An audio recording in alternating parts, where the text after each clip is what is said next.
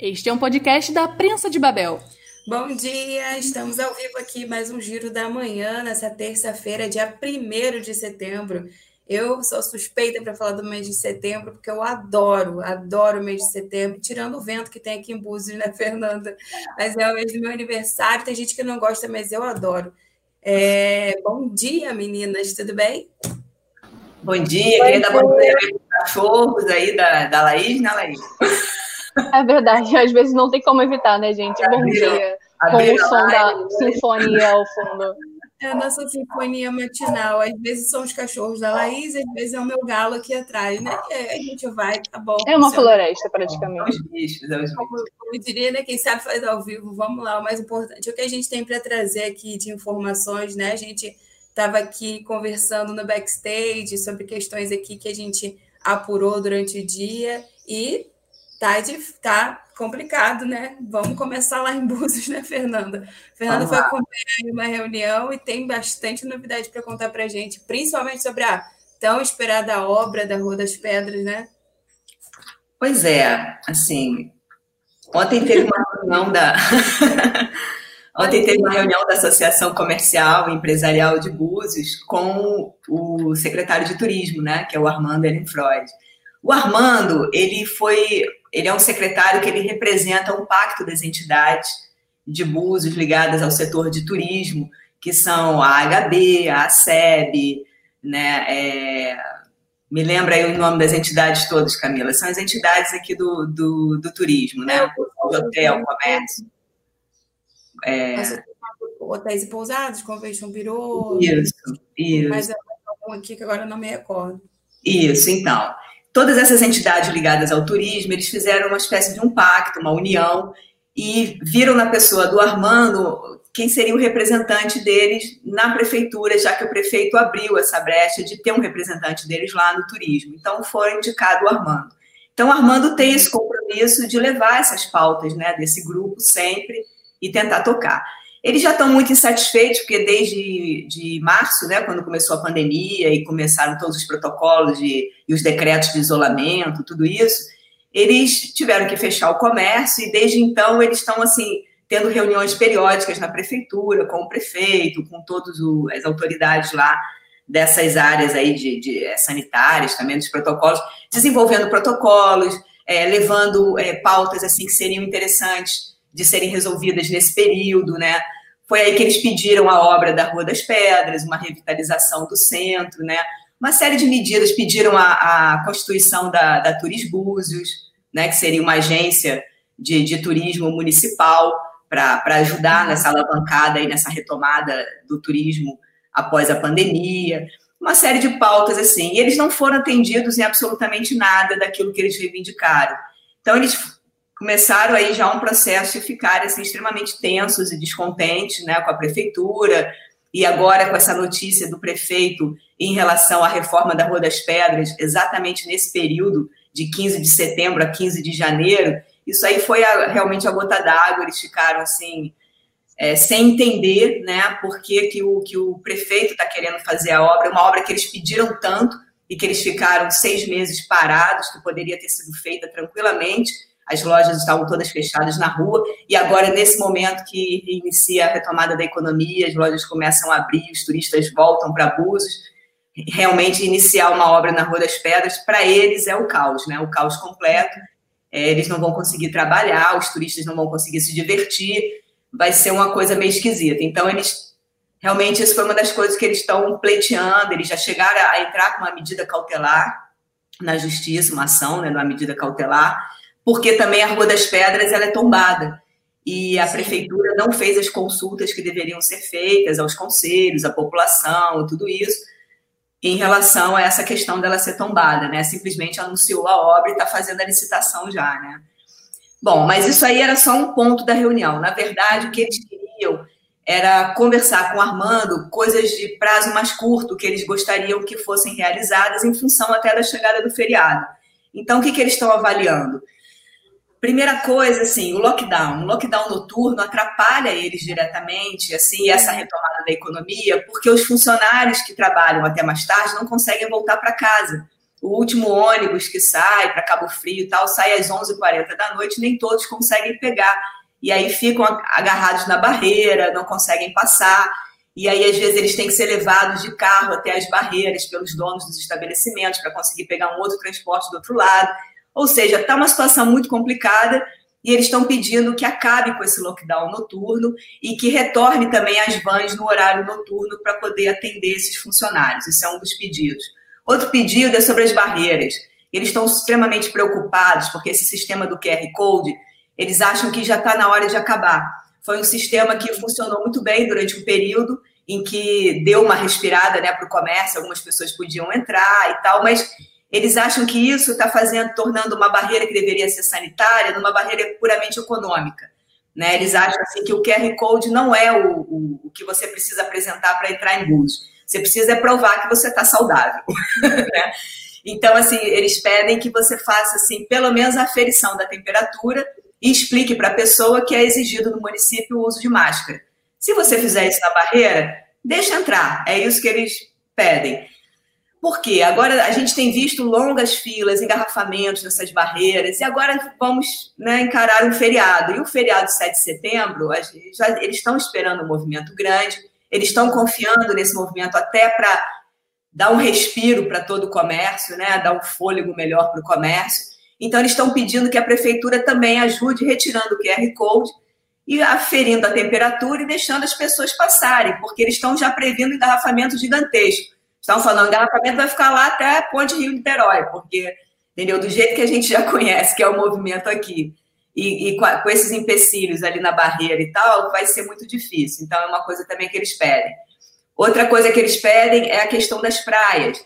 Eles deram o exemplo de Paraty, que é uma cidade com as mesmas características de Búzios, ainda é uma cidade tombada né, pelo patrimônio histórico.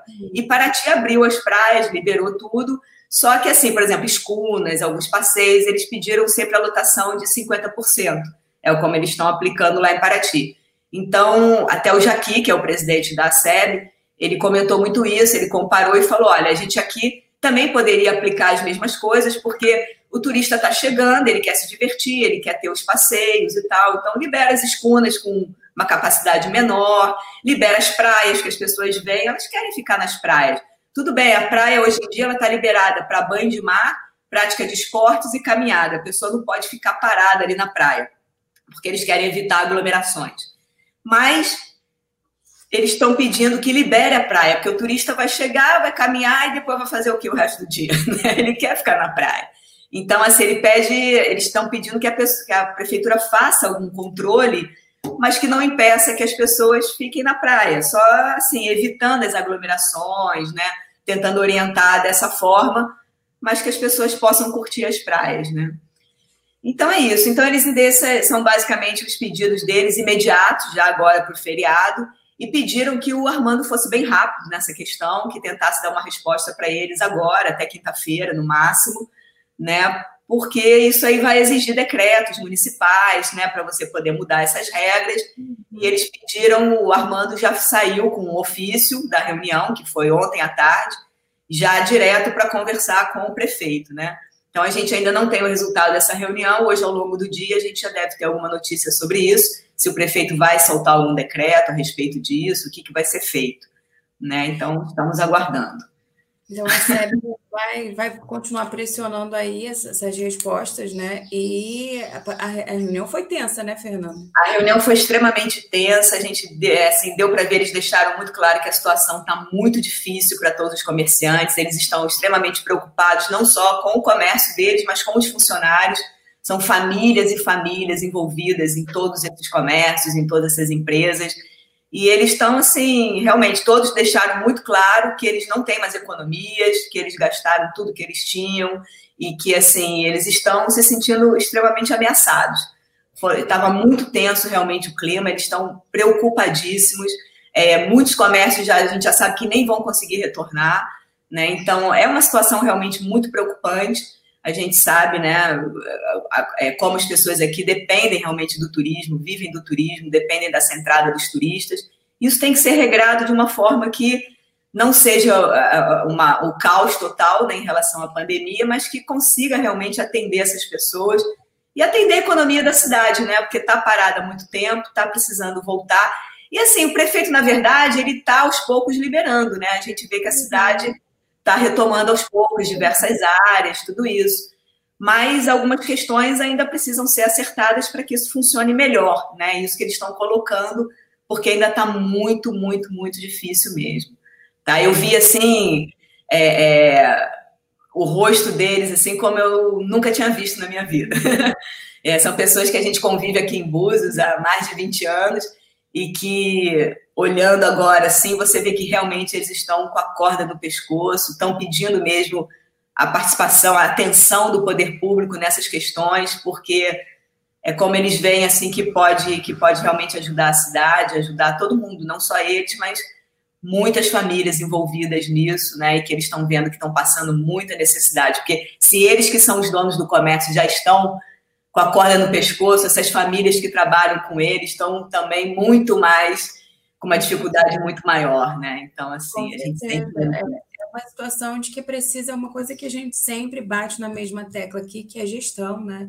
O governo é eleito para trazer soluções para a população, né? para nos representar, para distribuir renda, para que todo mundo possa viver dignamente na cidade que escolheu viver, com regra, com ordenamento. E a questão da barreira, a gente sempre bate na mesma tecla de que a gente, nós somos uma cidade muito pequena e, e com ações bem específicas, pontuais, bem pensadas, com pessoas técnicas, a gente não precisaria estar na situação que estamos, né? A gente, quem passa pela barreira sempre, e eu passo sempre pela barreira, né? Preciso trabalhar. A gente sabe que é fácil você dar uma burlada, né? Você vem com o Uber, o cara do Uber entra com um passageiro que é morador, e aí o, o cara do Uber fica dentro da cidade fazendo a corrida, ou você liga para alguém que te busca na barreira, que tem placa de Búzios, ou alguém te conhece na barreira, você passa com um carro com cinco pessoas, quem são. Não, não, segura nada, ninguém afere temperatura, ninguém faz um histórico básico, ninguém dá uma informação. É. Que essa a, a, vantagem de se ter uma barreira da forma que está sendo. É, não protege contra o coronavírus, porque os, os, casos continuam subindo, os números continuam aí, né, para todo mundo que acompanha os boletins, e ao mesmo tempo a gente tem uma quebra generalizada do comércio, duas pontas que realmente não estão funcionando e que precisam mesmo. Associação comercial aí fazendo a sua parte, representando o comércio e fazendo as cobranças, e a gente aqui, pela, pela nossa.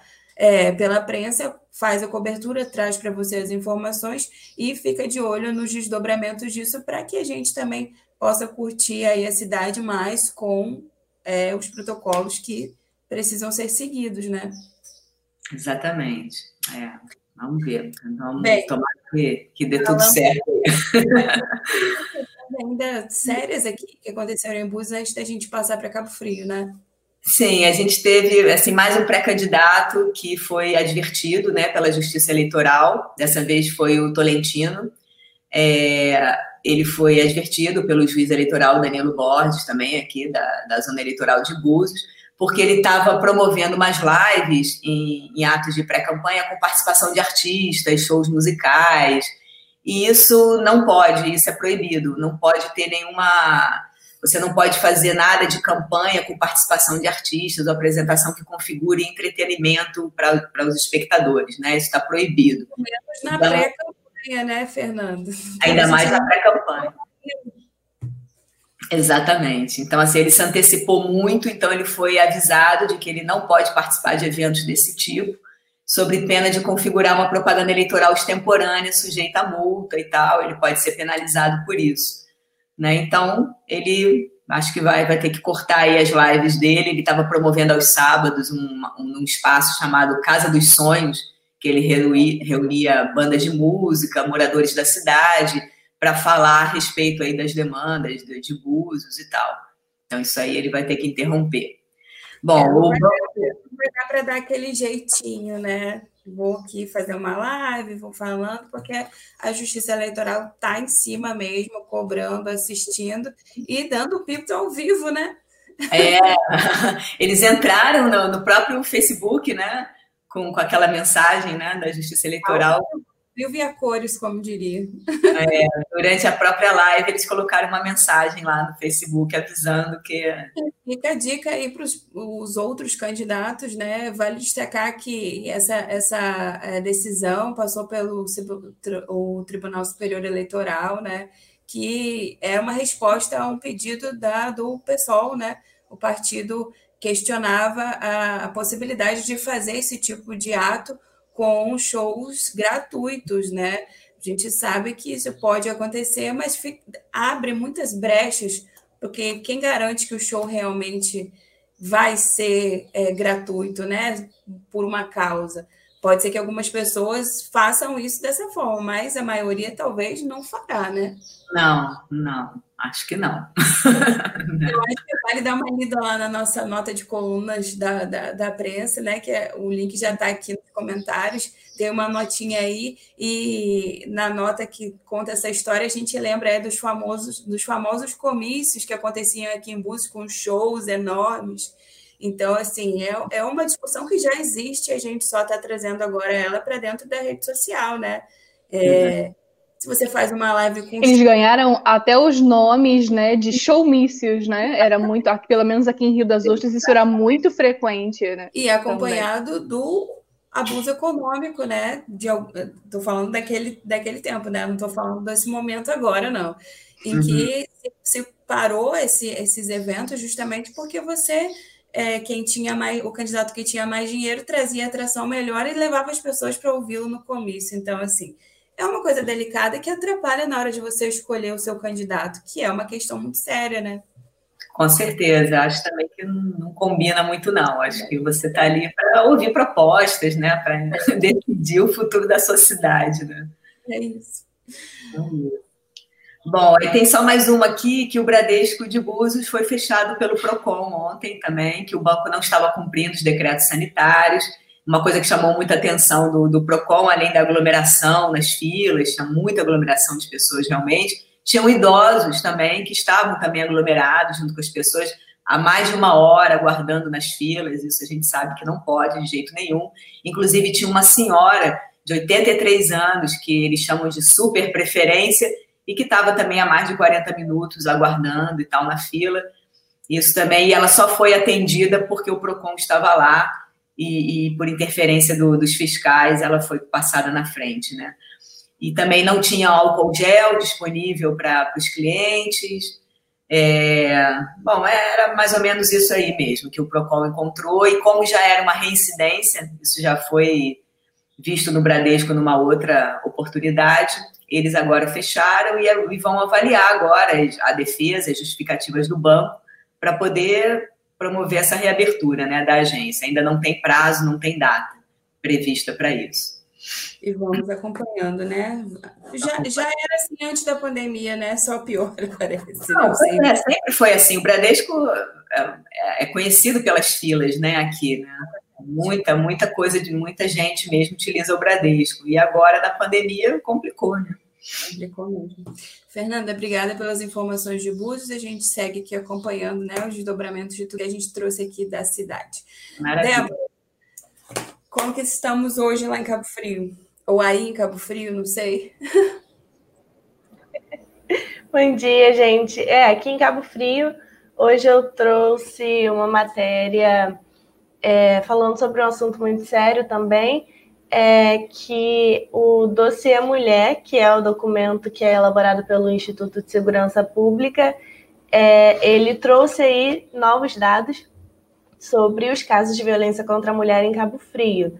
É, esse documento ele faz um apanhado geral assim dos casos registrados no ano anterior e sempre calculados tendo como base 100 mil habitantes. Então, os dados que eu vou falar aqui, é, vale lembrar que eles são o uhum. número a cada 100 mil habitantes. E aí, nesse documento, com relação a Cabo Frio, é, em casos de violência contra a mulher por lesão corporal dolosa, foram registrados 490 casos a cada 100 mil habitantes.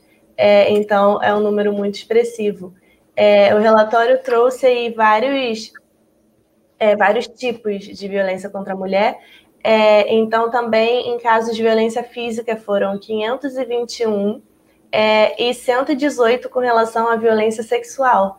É, a gente, esse mês aí, durante o mês de agosto, a gente falou sobre a Lei Maria da Penha, né, que completou 14 anos esse ano, e aí a gente vê esse tipo de coisa ainda sendo muito recorrente, é uma coisa para se preocupar, é uma coisa muito triste mesmo. a gente também está questionando é, são, qual o papel do, do, poder público em todas as cidades para combater né, e para diminuir esses dados, que tipo de, de serviços são oferecidos para que a mulher seja atendida nesses casos. Tem, eu, eu gosto sempre de chamar atenção para uma situação em relação à violência sexual, por exemplo, porque a gente tem uma dificuldade muito grande com a mulher que, que, que, passa por isso, né? E que tem que esperar para ir um ML muito longe da cidade onde ela está, numa situação onde ela às vezes não, não pode se limpar, tem que ficar naquela situação, é atendida num espaço constrangedor. Então, assim, é preciso que as cidades, e aqui a gente fala sobre Busca Frio, Rio das Ostras e Macaé prioritariamente, mas as cidades da região do, da Costa do Sol, que para além do trabalho com turismo e de forma econômica, trabalhem em consonância também para esse tipo de pauta, né? Para trabalharem juntos para criar um sistema único para que a mulher não passe por esse constrangimento, porque a gente sabe, muitas, muitas delas sequer procuram é, fazer um BO, procuram um hospital, procuram ajuda. Então, esses números, eles são, eles de verdade, no final, não refletem a total realidade, né? Então, a gente vai cobrar como prensa, porque é uma das nossas bandeiras aqui, nossas pautas prioritárias, é esse tipo de ação em relação à mulher, né, Débora? Sim, é verdade. E como você falou, é, esses números não refletem a totalidade, justamente porque a violência ela não envolve só agressões físicas, é, sexuais, ela também envolve a questão psicológica, né? Nesse dossiê também é, retratou aqui casos de violência psicológica é, registrados, foram 618 casos, e, e, sobre as vítimas de violência moral, 78. Isso as mulheres que entendem que violência psicológica é um tipo de violência e que denunciam. Então a gente está aqui dando essa notícia para reforçar a importância de se denunciar esse tipo de caso. É, esses tipos de violência podem, qualquer tipo de violência, na verdade, pode ser denunciado né, através do 180, que é o Disque Denúncia, ou o Disque 100, que é o Disque, o Disque de Direitos Humanos, ou para a Polícia Militar ligar lá no 90. A gente está aqui reforçando isso, que esses casos precisam sim ser denunciados. De fato, e a gente aqui reforça esses números e, e, e fala mesmo para você, mulher que está assistindo a gente, procure ajuda. Há uma rede de, de solidariedade, de ajuda mútua que pode te ajudar a sair de uma situação que você possa estar nesse momento, se por acaso você nos ouve. É, busque ajuda porque ela existe. É, e a gente sabe também que nesse período de pandemia, essa, é, é o confinamento, né, para quem sofre esse tipo de abuso físico, psicológico, e é, econômico também, né, que mantém a mulher ali dependente de um agressor, ele aumenta e fica maior ainda. Então a gente precisa reforçar essa, essa rede de solidariedade que precisa ser criada, né? Até para a gente que muitas vezes enxerga uma situação e tem aquela velha é aquele velho ditado horroroso que não se mete a colher no casamento alheio, é mentira. Silencia, né? Exatamente, mete e ainda pega um, né, um pedaço para você. E participe desse momento, né? Porque a gente. Nós somos quatro mulheres aqui, somos é, maioria aqui na prensa, é uma pauta que nos é cara e a gente gasta um tempo aqui para falar sobre isso principalmente nesse mês que, como eu abri falando aqui, eu gosto muito dele, além de tudo, é o Setembro Roxo, onde a gente faz essa, esse trabalho de divulgar esses números e divulgar as ações para combater, reforçar para que daqui a, a 365 dias, né, no ano que vem, a gente tenha dados melhores do que esse ano, né? Essa questão é, é... É, aqui eu também tenho uma, uma outra nota que, que eu acho importante a gente falar sobre Cabo Frio, que é que a Câmara Municipal aprovou na segunda-feira, né, ontem, é, uma indicação ao Poder Executivo é, permitindo que os vendedores ambulantes possam trabalhar nas praias da cidade durante esses dias. Então, essa categoria vai ter permissão para trabalhar é, a partir de hoje até o feriado do dia 7 de setembro. Vocês estavam aí comentando, né, que é um feriado que recebe turistas aqui na região. É, e aí, na semana passada, né, os representantes dessa categoria e de outras ligadas ao turismo fizeram uma manifestação lá na Câmara é, para pedir novas flexibilizações e eles conseguiram aí essa permissão. É, a prefeitura ainda não divulgou decretos definitivos a respeito disso, mas a gente vai ficar aí de olho é, para poder informar para vocês assim que eles liberarem algo, a gente vai vir aqui falar. Obrigada, Débora. A gente vai acompanhando aqui esses desdobramentos sobre os, os ambulantes em Cabo Frio. Laís, hoje temos aí quatro assuntos, né? Vamos tentar resumir esses quatro assuntos aí nos próximos dez minutos. Vamos tentar.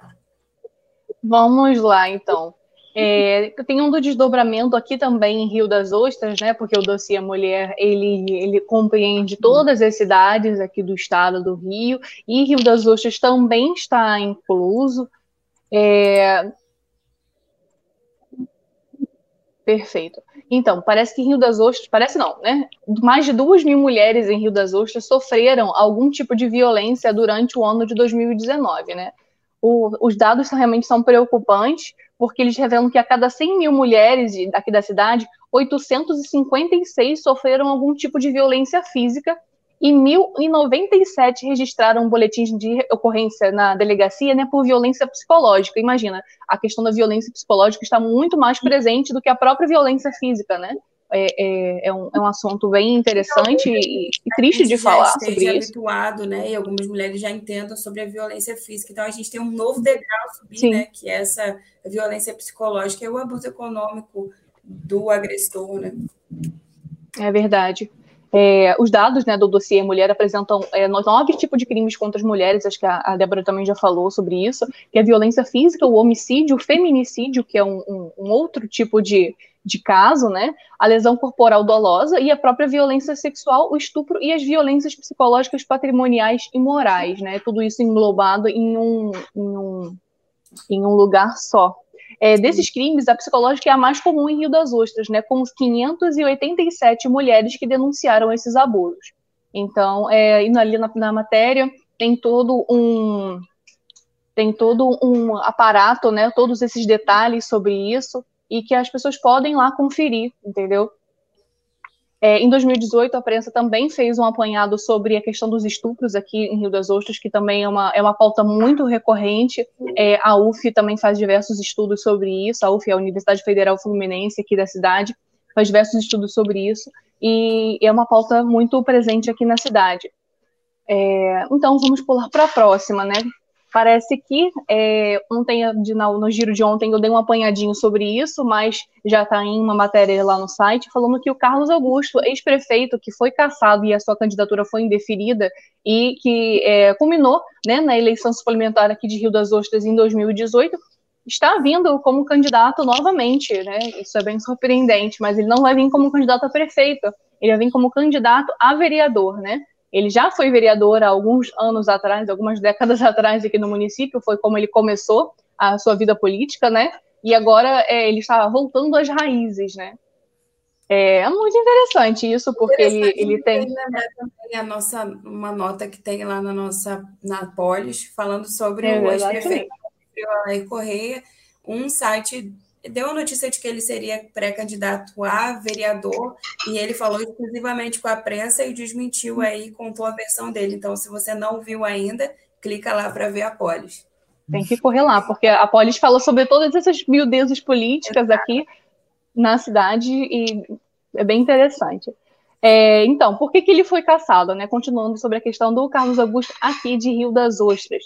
É, houve, como eu falei, né, em 2018, uma eleição suplementar, ele foi, ele foi tirado da prefeitura, sua, sua candidatura e a chapa foi indeferida, e as eleições suplementares ocorreram, Marcelino Borba, que é o atual prefeito, ganhou. É, ele foi caçado por o seu registro de candidatura por conta de abuso de poder político, como, como você mesmo falou, né, poder político e econômico. O que, que aconteceu? É, o motivo da condenação foi é, um aniversário que ele comemorou, né, da esposa, dentro de uma igreja evangélica, com muitos shows, bolo, guaraná, né, é um aniversário muito bem comemorado da esposa dele, e para cerca de 1.300 pessoas, né? Bastante, a esposa dele é bem querida por muitas pessoas daqui da cidade. E o Ministério Público, não, o Ministério Público não, perdão, o TSE, o Tribunal Superior Eleitoral, não considerou isso uma coisa interessante e cassou a candidatura dele. É, é bom para ficar como, como exemplo, né? É verdade. Mas de volta no pleito, vamos lá. Então é isso. É, então, a última coisinha aqui em Rio das Ostras também é que a Conte recebeu aqui um vídeo bem interessante que também pode ser conferido lá no site, é que o estabelecimento aqui de Rio das Ostras promoveu um, uma exibição de um jogo de futebol no domingo, né, o jogo Flamengo versus Santos, e o bar estava imensamente lotado, você pode conferir pelo vídeo que se encontra também na matéria, é, e a animação estava bem grande e as pessoas esqueceram da máscara, né, para torcer pelo Flamengo. Muito interessante isso Ou em então, tempos de coronavírus, né? Ou então elas tiveram a notícia antes da gente que a vacina já saiu, vacinaram e foram lá. Estava sendo vacinada lá no, no, no bar. Poxa, ninguém me falou. É que ontem eu peguei um Uber e o cara do Uber passou por um, por um lugar aqui em Búzios, tinha muita gente. Ele falou assim, gente, olha, eu acho que já, já, já soltaram a vacina e a gente não está sabendo. Eu falei, eu vou usar isso em algum lugar. Muito bom. Olha assim, eu penso assim, gente, estão é, sabendo alguma coisa que eu não sei ainda. Porque é. as praias no final de semana, especialmente no Rio de Janeiro... Você viu? Né, Nossa, lotadas, né? Estava tão lotado que o pessoal achou que era imagem de arquivo. Então, é, eu, eu, eu, admito, eu também achei inicialmente. É, Será que é mesmo? Eu, não, Mas não, é, eu achei. Eu, eu não duvido que seja real isso, porque há umas que duas semanas atrás a gente fez uma matéria e a Praia do Forte em Cabo Frio também estava lotada, assim, né? Parecia que era tipo um verão alta temporada. No final de semana também, né? Tem fotos aí da Praia do Forte lotada durante o final de semana. E isso joga a gente para a nossa última notícia aqui, que eu vou, vou, vou só dar uma pincelada, porque a gente já está estourando o nosso tempo, de que a gente fez aí, a nossa aba coronavírus está lá atualizada das cidades, e você pode conferir os dados é, semanais e mensais, e aqui em Búzios, especialmente, a gente solta um boletim diário, né, com os dados para você saber a evolução da doença, e junta esses dados de toda segunda-feira, para você ter um balanço de quantos casos aumentaram e mensalmente o que, que a gente pode esperar aí da pandemia. E pelos números, a gente está longe de estar tá num patamar, ou que, eles, ou que os, os especialistas chamam de platô, onde a gente está. É, mais tranquilidade, não estamos em nenhuma cidade da o número região. de casos estabelecido, é, estabelecido né? É, estabilizado, perdão. Exatamente, a nossa curva segue crescendo. E tem que ficar de olho, tem que ficar atento. Todo mundo quer ir à praia, todo mundo quer voltar à vida normal. Mas não dá para dar mole, porque, como a gente fala aqui, é um pacto social que a gente faz uns com os outros. Eu posso ter é, o vírus comigo, está assintomática, a outra pessoa não está, e aí a gente causa uma confusão de novo. E tudo que a gente não quer é uma nova onda para a gente ter que voltar a ficar mais dentro de casa ainda, né? Retroceder então, é pior, né? É verdade. Então é isso, meninas. Obrigada pelas informações de todas vocês. Obrigada por vocês que estiveram com a gente aqui no nosso giro, nessa meia hora onde a gente traz as informações do dia mais recentes e comenta elas aqui entre nós. E amanhã a gente está de volta aqui às 8 horas e você continua acompanhando a gente aí, imprensadebabel.com.br. Não esqueça de é, curtir a nossa página, assinar nosso canal do YouTube e também adicionar o nosso contato de WhatsApp para falar diretamente com a gente aqui. Você manda, manda, manda a sua mensagem, sua sugestão, a gente responde aí quase instantaneamente e você fica mais próximo da redação da prensa. Então é isso, até amanhã. A gente volta às 8 horas. Tchau, tchau. Tchau, tchau gente. Tudo de bom. Bom dia. Bom dia. Você ouviu um podcast da Prensa de Babel.